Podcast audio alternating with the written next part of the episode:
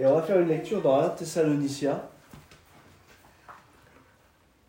1 Thessaloniciens, et on va lire le chapitre 1.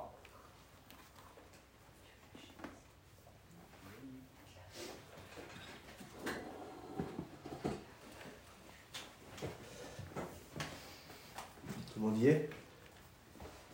Alors je lis. De la part de Paul, Sylvain et Timothée, à l'église des Thessaloniens, Thessaloniciens, pardon, qui est en Dieu le Père et dans le Seigneur Jésus-Christ.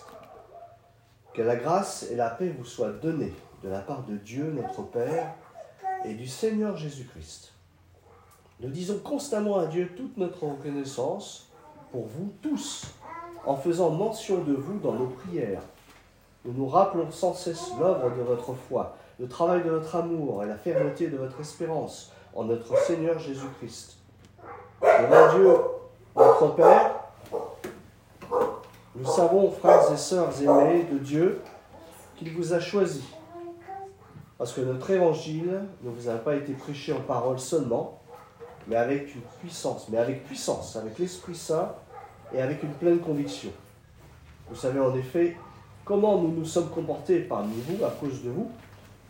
Vous-même, vous êtes devenus nos imitateurs et ceux du Seigneur en accueillant la parole au milieu de grandes difficultés avec la joie du Saint-Esprit. Ainsi vous êtes devenus un modèle pour tous les croyants de la Macédoine et de l'Achaïe.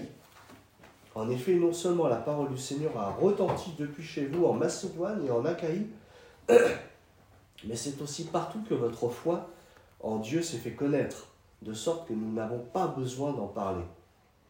De fait, on raconte à notre sujet quel accueil nous avons eu auprès de vous, et comment vous vous êtes tourné vers Dieu en abandonnant les idoles pour servir le Dieu vivant et vrai, et pour attendre du ciel son Fils, qu'il a ressuscité, Jésus, celui qui nous délivre de la colère à venir. Alors vous allez me dire, mais qu'est-ce qui va sortir de ce, de ce chapitre? En fait, j'ai lu ce chapitre et, et je l'ai relu 10, 15, 20 fois. Et je l'ai relu aussi à l'envers. Je n'ai pas tourné ma Bible là, mais je l'ai lu à l'envers. Je vais vous expliquer pourquoi. Et donc dans ce, dans ce chapitre-là, il est parlé de bonnes nouvelles sur une église qui tient et qui prospère. On est bien d'accord. Hein. Tout ce qu'on a lu là, c'est une église qui tient, qui prospère. Et cette lettre, elle est pleine de joie, pleine d'enthousiasme, pleine de reconnaissance. Et montre la persévérance dans les difficultés et dans la transmission de l'évangile. Et c'est aussi une exhortation aussi à la sainteté et à l'encouragement mutuel. Et donc j'ai pris cette, euh, ce, passage euh, à l'envers pour pouvoir le, pas vous l'expliquer, mais pour pouvoir en tirer quelques, quelques leçons. Et ce matin, en me réveillant, j'ai pas beaucoup dormi parce que, d'une part, je suis désolé, j'ai une sinusite, mais parce que nos voisins ont fait un peu la fête. Et c'est des voisins qui sont un peu euh, pris dans, bah, dans beaucoup de, de, choses qui ne sont pas très très bonnes. Et donc j'ai dû à 2h du matin fermer la fenêtre, mais après j'ai eu du mal à m'endormir. Enfin bref. Et donc ce matin j'ai eu ce mot-là, eschatologie, qui m'est venu dans la tête. Alors eschatologie, qu'est-ce que ça veut dire? C'est un mot un peu euh, compliqué. Mm. Eh bien ça vient du grec eschatos. Ça veut dire dernier, ça veut dire la fin. L'étude de la fin du monde, de la fin de quelque chose. Et en fait, je vais prendre dans ce chapitre-là, que vous pouvez avoir sous les yeux, hein, je vais vous parler de, de la fin du premier chapitre qui nous montre qu'avec le salut et notre détournement des idoles du monde, nous échappons, nous avons fui et nous continuons à fuir la colère à venir. Alors quelle est cette colère à venir? On va lire simplement euh, au verset 10. Hein. Et pour attendre du ciel son Fils qu'il a ressuscité, Jésus, celui qui nous délivre de la colère à venir. En fait, la colère à venir, tout simplement, c'est le jugement de Dieu. C'est la séparation des boucs et des brebis. C'est le moment, et ça c'est très sérieux, où beaucoup, beaucoup de soi-disant chrétiens diront, mais Seigneur, nous avons fait ceci, nous avons fait cela en ton nom. Et là, Dieu leur dira, non pas je ne vous connais pas, mais je ne vous ai jamais connu. Et à ce moment-là, il y aura des pleurs. Il y aura même des grincements de dents. Et les grincements de dents, vous savez ce que c'est que les grincements de dents? Eh bien, en fait, les grincements de dents viennent quand il y a d'énormes regrets. Mais d'énormes regrets. Et ce sera un jour terrible pour ceux et celles qui auront reçu le salut, mais qui n'auront pas du tout mis en action l'appel de Jésus. Ou alors ils auront mis en action leur appel, leur moi d'abord, leur volonté d'abord. Et là, ce sera terrible. Et donc le, jugement, la, colère à venir aussi, j'ai cherché, et j'ai trouvé aussi que euh, Jean-Baptiste en parle de la colère à venir. Et il s'adresse à des pharisiens. Les pharisiens, ce sont des gens qui connaissent la Torah, qui connaissent la parole de Dieu. Il faut savoir aussi que on a divisé la Bible en deux parties. Et on pense que ces deux parties sont séparées. Il y a l'Ancien Testament et le Nouveau Testament. Mais en fait, c'est une continuité de choses. On aurait pu séparer, si vous voulez, à partir du moment où Christ est ressuscité, on aurait dit, ça y est, c'est le Nouveau Testament.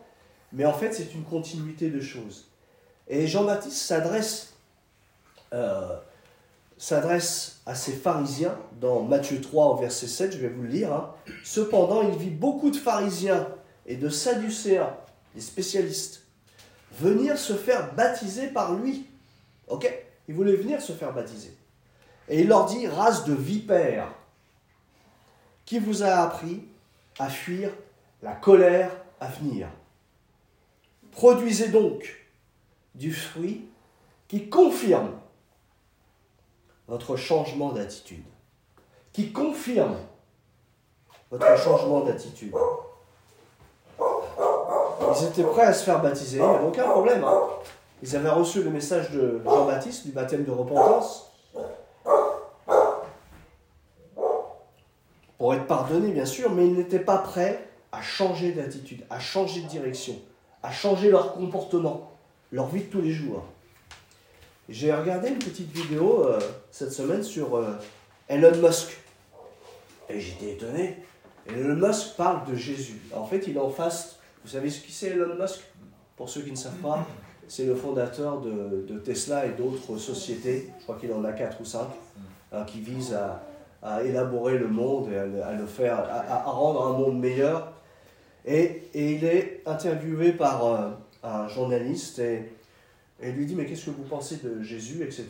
Et il dit, alors je ne vais pas vous dire tout ce qu'il a dit, mais euh, si Jésus, il dit ceci, si Jésus, peut, si Jésus pardon, peut aider les gens, c'est bien, je suis d'accord avec lui, avec son enseignement sur la morale.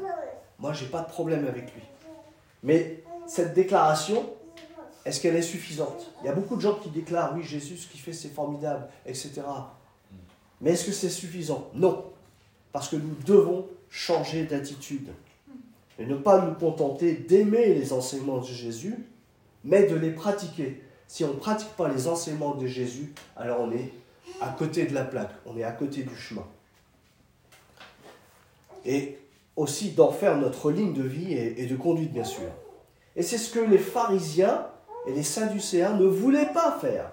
Ils voulaient obtenir le pardon, mais ils voulaient vivre comme ils le voulaient. Et vous savez que les, gens sont prêts à, demander la prière et, prennent souvent Jésus pour une trousse de secours. Et ensuite, ils ne désirent pas accepter qu'ils sont pécheurs et à changer d'attitude vraiment. Il y a une chose qu'il faut nous souvenir aussi, c'est que toute l'énergie, je dis bien toute l'énergie que l'on consacre à bâtir restera une ruine mais tout ce que l'on construit pour Dieu restera éternellement. Tout investissement pour le royaume, l'évangile, sera éternellement reconnu. Mais le reste, tout ça, ce sera détruit. Alors vous pouvez tout imaginer hein, sur la terre. Tout ce que vous avez construit jusqu'à là, tout ça, c'est de la poussière, c'est du vent. D'ailleurs, Salomon le dit bien, tout est vanité et poursuite de vent. Donc si Salomon, qui était un des rois les plus riches de la terre, avec tout ce qu'il avait, disent que tout est vanité et poursuite de vent, c'est vraiment, tout est vanité et poursuite de vent. Tout ce qu'on peut avoir.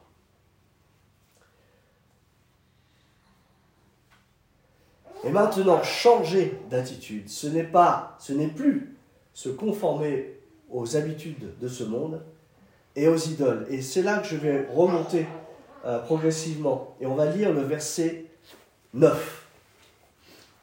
De fait, on raconte à notre sujet quel accueil nous avons eu auprès de vous et comment vous vous êtes tourné vers Dieu en abandonnant les idoles pour servir le Dieu vivant est vrai. Alors, quelles sont ces idoles?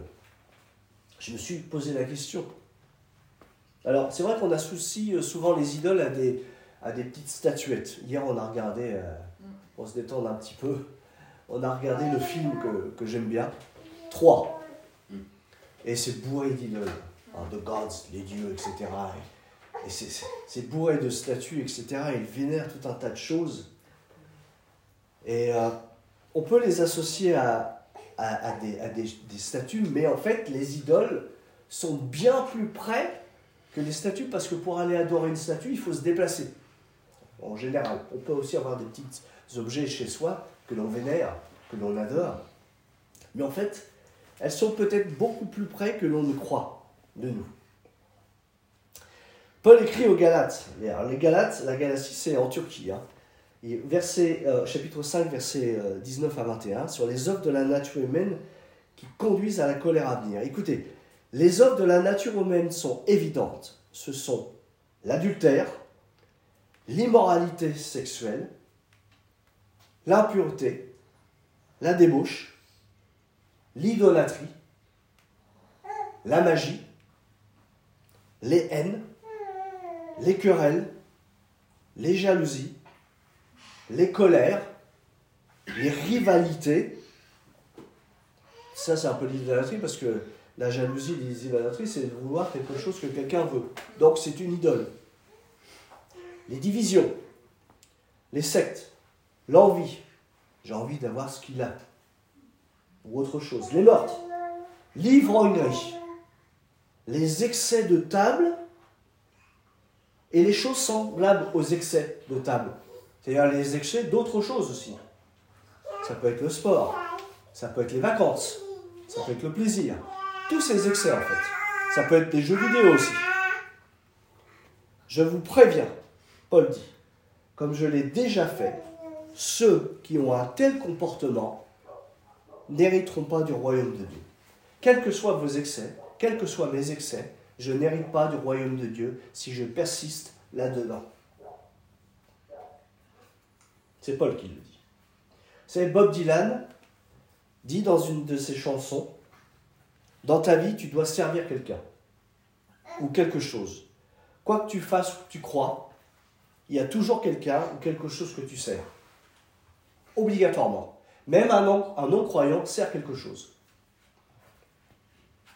Et nous sommes tous dans des situations, plus ou moins, de servitude. Et on ne peut pas le nier, ça. Par exemple, nous pouvons être dans une servitude, une servitude d'une collection. Je connais des gens qui sont dans la servitude de la collection. Absolument. Il faut qu'ils collectent tout. Et ça, ça représente une idole, l'idolâtrie. On peut être dans la servitude d'une maison, passer toute notre vie dans une maison ou à, rétablir une maison, ou d'un animal aussi, la servitude d'un animal, ou d'un véhicule, ou des véhicules, la servitude aussi de vacances, on se concentre que là-dessus. La servitude aussi d'un travail, la servitude d'un commerce, la servitude d'un loisir, d'un sport, la servitude aussi de l'argent. Complètement bloqué par ça. Il suffit pour savoir quelle servitude on est, il suffit d'écouter nos conversations. ou de regarder nos actions et nous saurons qui nous servons et vers qui notre attention se tourne constamment. Constamment. Le problème, c'est pas de les avoir, ces choses-là. Il y a des choses qu'on a, a besoin. Mais c'est de les servir et de les mettre à un tel piédestal et de rendre un culte à ces choses. Vous savez qu'on peut rendre des cultes à ces choses-là. Et rendre un culte, c'est leur donner une importance majeure dans notre vie. Et voilà la question que je vous pose. Qu'est-ce qui a une importance majeure dans ta vie?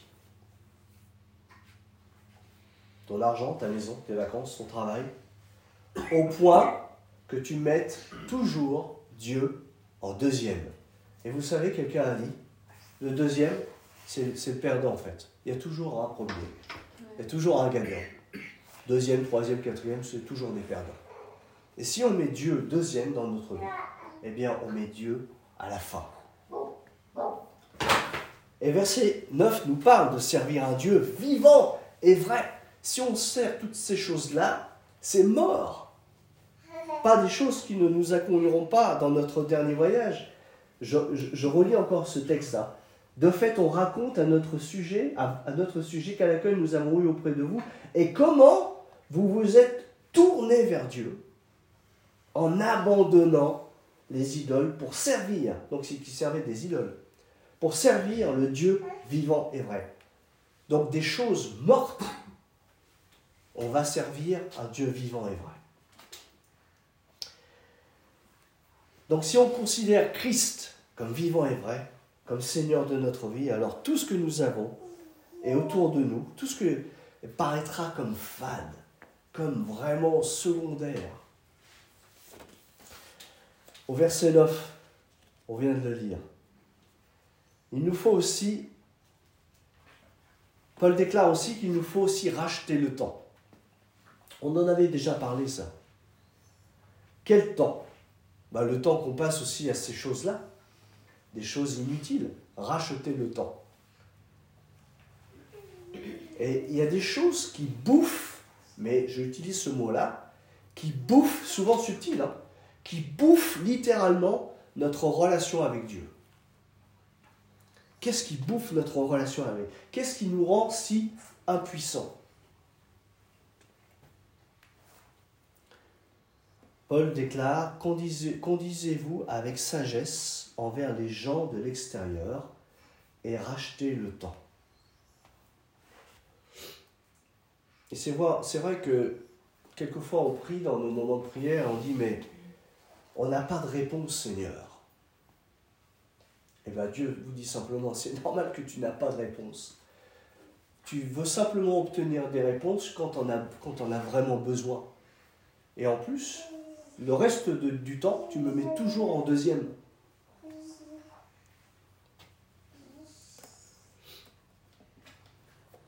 Je me suis aussi posé cette question. Pouvons-nous nous devenir comme les pharisiens? Parce que c'est facile, hein, on les critique les pharisiens. Hein. On les monte du doigt. Hein. Les sadducéens, etc. On se dit, oh, qu'est-ce qu'ils prennent cher par Jésus Mais quelque part, est-ce qu'on pourrait devenir un petit peu comme, comme eux en suivant des rituels? En venant de temps en temps le dimanche, en s'installant et puis en écoutant la bonne parole, et on se dit ça y est, ah, j'ai reçu une bonne parole, maintenant je peux repartir et vivre comme je veux. Peut-être, hein. Peut-être aussi être incapable aussi, parce que Dieu nous demande, demande de, travailler dans les difficultés aussi, hein. être incapable, même fatigué, de prier avec des frères et des sœurs. On peut suivre aussi des habitudes de nos parents. Vous savez qu'il y a des faux enseignements qui viennent aussi de nos parents Vous savez ça? J'ai reçu des bons enseignements de mes parents, mais aussi j'ai reçu des choses qui, dans l'éclairage de la parole, qui m'ont appris que je ne devais pas suivre. Et ça, c'est hyper important. Ce n'est pas mes parents qui ont transformé ma vie, mais c'est la parole de Dieu qui transforme ma vie.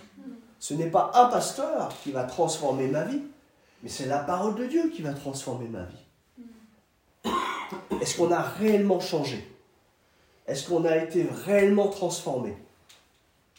Est-ce réellement Jésus qui a transformé ma vie ou ce sont des circonstances qui ont transformé ma vie?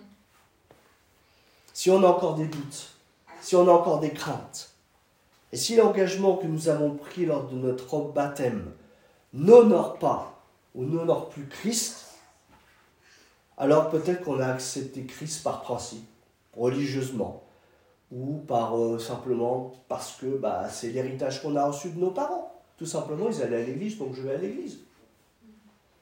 J'avais un groupe de jeunes, donc je continue dans, mon bonhomme de chemin.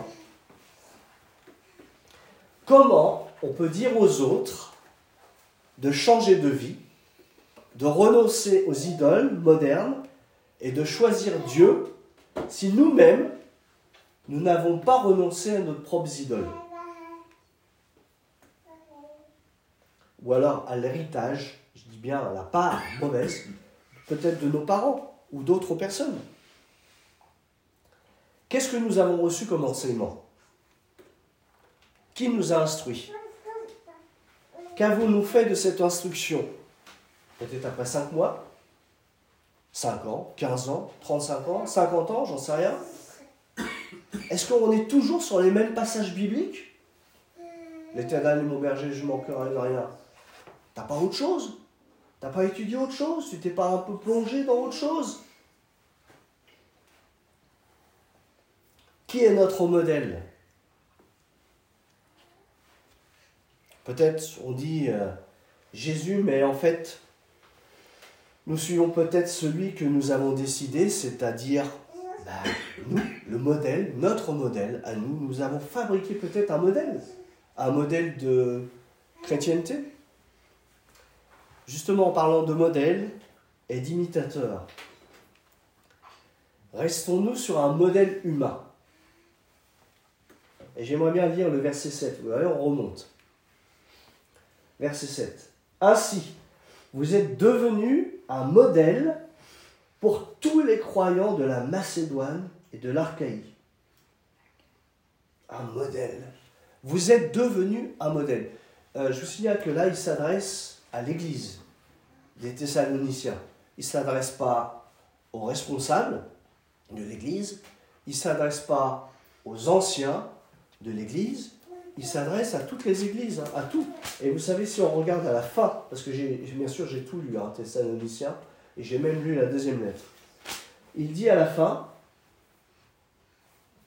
je vous en supplie, par le Seigneur, que cette lettre soit lue à tous les frères et à toutes les sœurs. Donc on croit, hein, c'est simplement pour ceux qui sont responsables de l'Église. Non, non, c'est à tout le monde. Sommes-nous, la question, sommes-nous de réels imitateurs pour les croyants, au milieu des difficultés et dans les joies? Ouais, c'est ça, c'est au milieu des difficultés. Je vais lire le 6 aussi. Vous-même, vous êtes devenus nos imitateurs. Donc là, on est dans quoi là? On en parle souvent à vie. On est dans faire des disciples. On est bien d'accord? Nos imitateurs. Et ceux du Seigneur, donc il ne s'accorde pas à tout à nous imiter. Paul ne dit pas imitez-moi. Imitez d'abord le Seigneur. En accueillant la parole au milieu de grandes difficultés. Waouh Au milieu de grandes difficultés. Et en plus avec joie, avec la joie du Saint-Esprit. Donc si tu as des difficultés, eh bien, Amen. C'est super. Parce que tu as accueilli tu accueilli la parole du Seigneur. C'est dans les difficultés que, que Dieu se manifeste. Parce que ces, ces difficultés, euh, les, les, Thessaloniciens, eh ben, ils en ont bavé. Hein. Même Paul en a bavé. Hein. Si on lit la suite, eh bien, même aux Galates, hein, dans les Galates, qu'est-ce qu'ils en ont pris plein à la tronche? Qu'est-ce qu'il y a eu de, de l'opposition? Sommes-nous de réels imitateurs? Et c'est vrai qu'on se plaint souvent. Ah, j'ai pas le temps. J'ai des difficultés. C'est compliqué.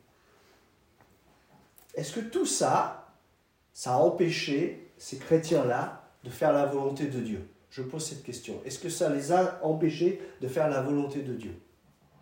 Non. C'est dans ces difficultés qu'ils ont pu poursuivre. Cette lettre est formidable, il faudrait que vous la relisiez une fois à la maison. Et donc l'apôtre Paul parle d'être des chrétiens au milieu des grandes difficultés. Pas quand tout va bien. Quand tout va bien, c'est trop facile d'être chrétien et c'est pas des chrétiens en fait quand tout va bien. C'est impossible de, faire valoir sa foi donc, quand tout va bien. C'est impossible.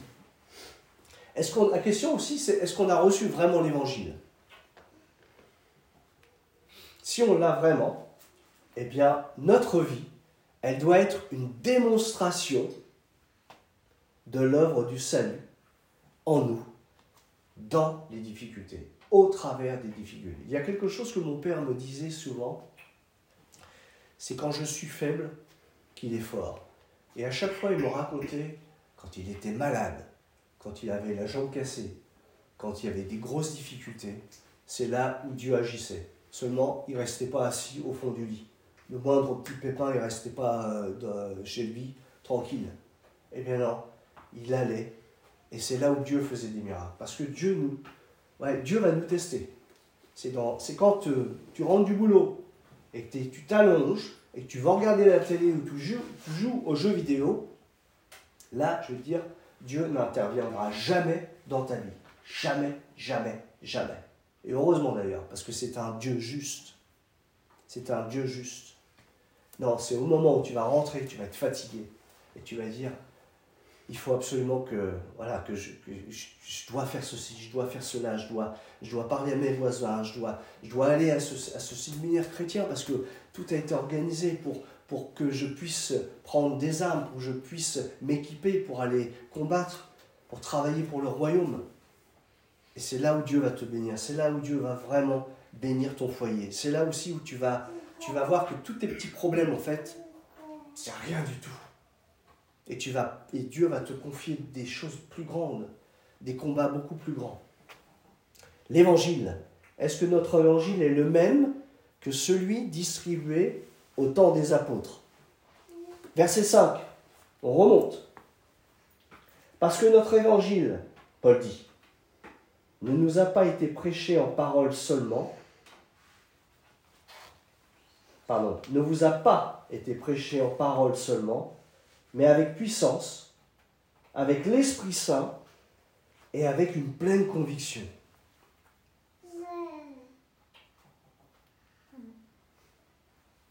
Moi, j'ai bien aimé ça. J'ai vu quatre points là-dedans.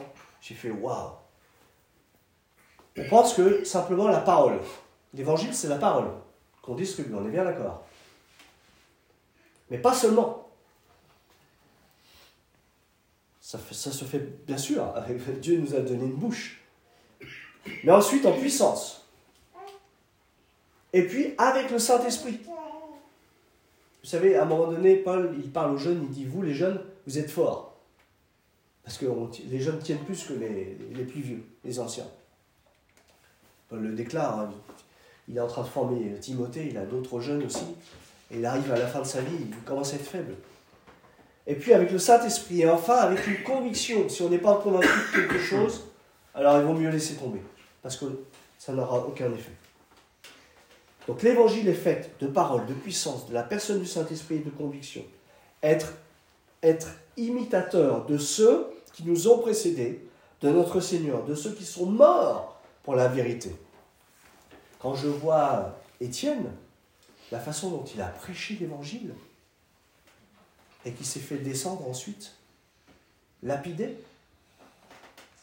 Mais sa, sa parole était d'une puissance. Et c'était au milieu de grandes difficultés, d'une grande persécution. Et on peut dire aujourd'hui, ah oui, c'est très difficile de proclamer l'évangile. Ouais, c'est difficile, absolument. Vous savez pourquoi? Parce que celui qui régit le monde, il prépare la venue de celui qui s'opposera de plus en plus au salut à Dieu. Et nous sommes à la fin des temps. Et on peut lire dans 2, Thessaloniciens, chapitre, chapitre 2, verset 3, 3, on peut regarder vite fait, verset 3. 2, la deuxième lettre. En effet, il faut que l'apostasie arrive.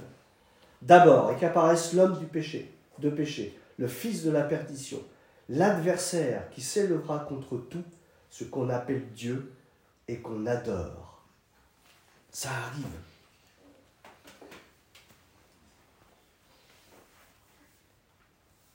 L'évangile s'oppose au dérèglement des lois de la création.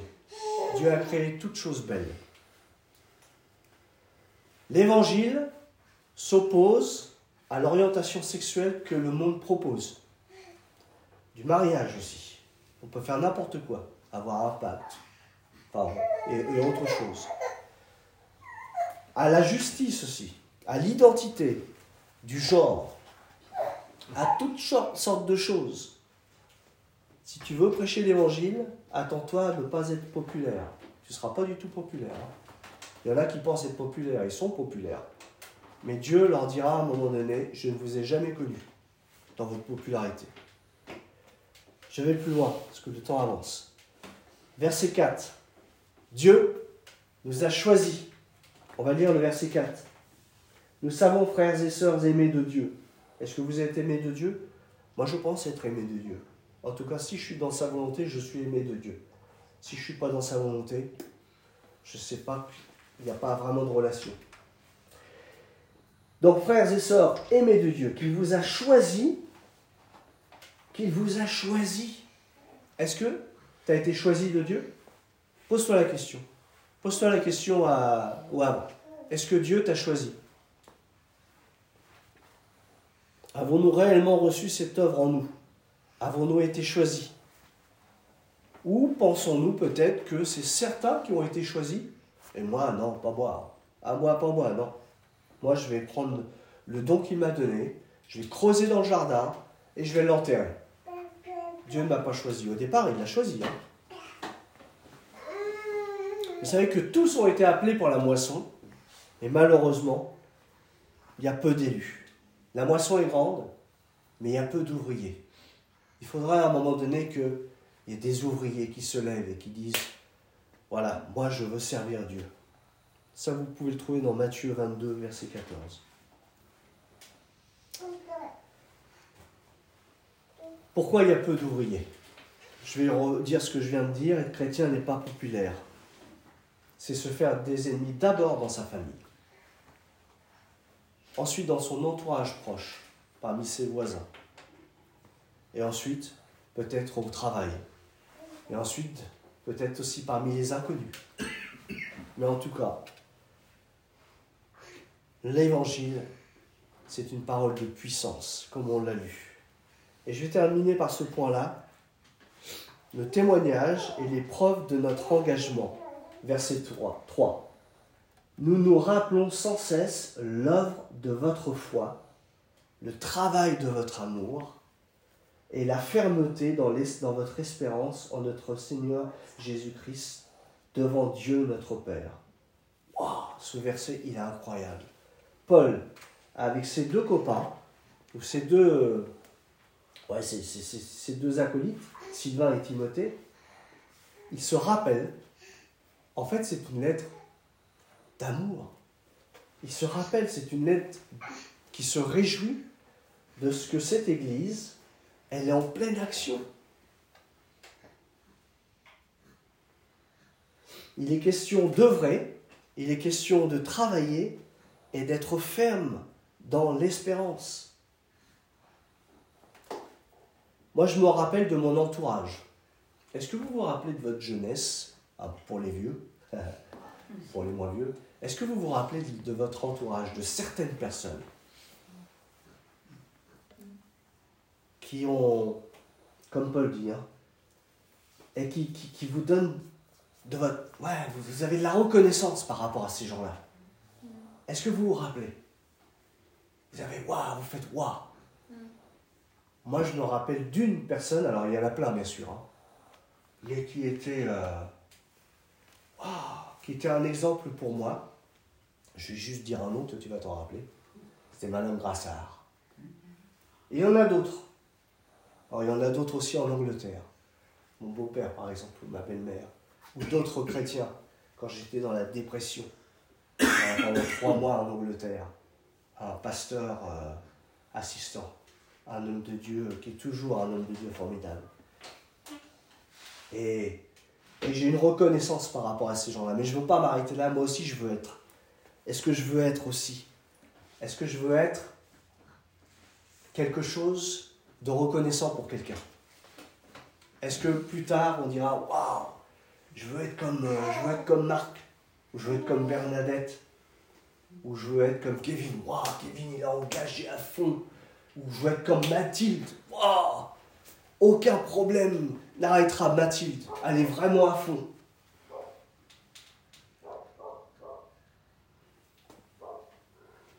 Et ces choses me sont destinées.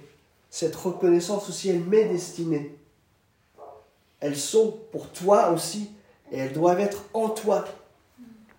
Et si elles ne sont pas, c'est qu'il n'a pas encore compris l'essence même de la nature d'un chrétien. Un chrétien, c'est un petit Christ. Si on n'est pas un petit Christ, alors on n'est qu'un croyant, comme un, comme un démon.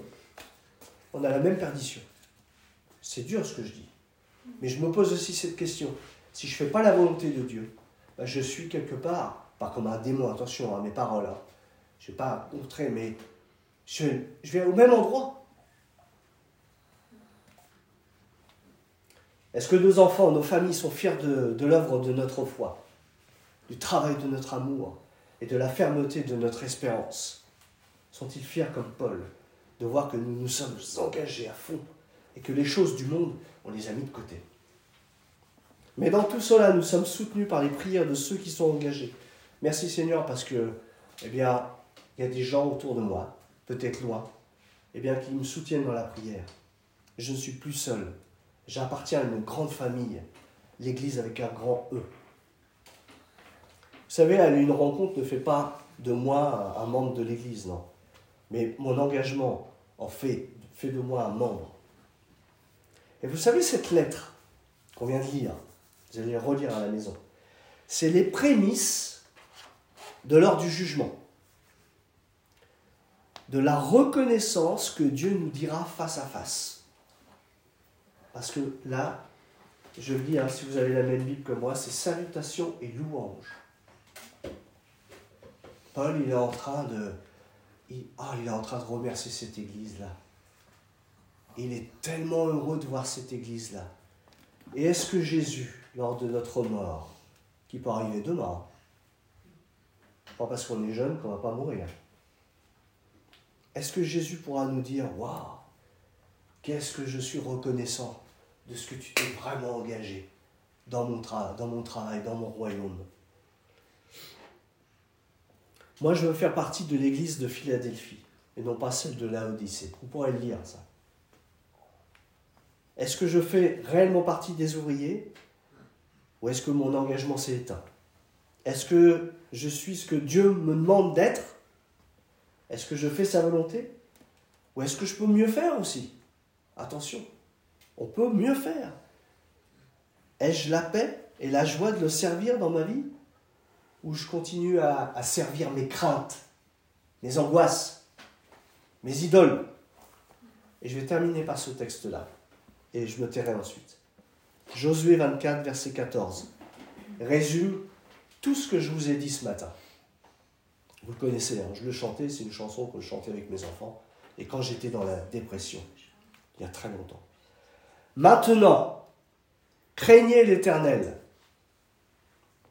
et servez-le avec intégrité et fidélité. Faites disparaître les dieux de, vos ancêtres, que vos ancêtres servaient de l'autre côté de l'Euphrate et en Égypte, et servez l'Éternel.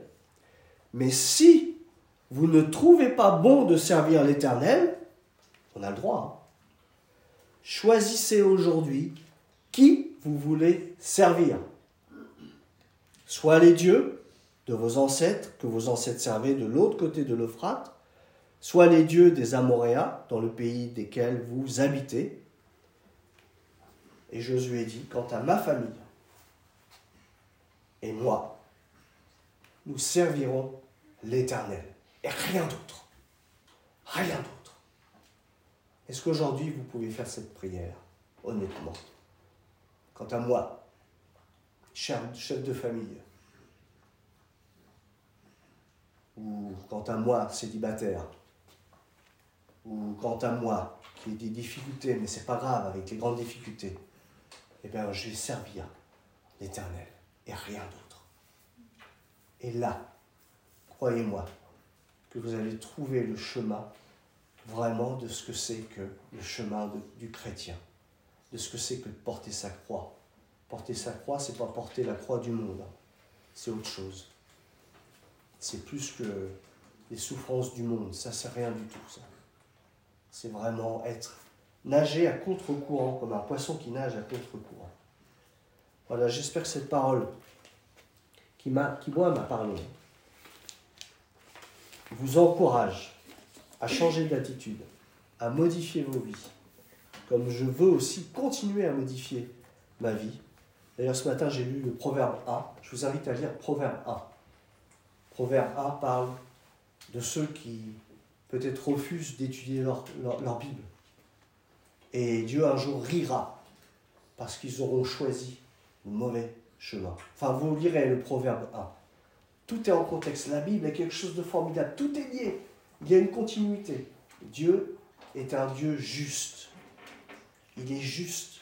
Il n'est pas juste bon, il est juste. Amen. S'il y a quelqu'un qui peut-être veut terminer en demandant à Dieu.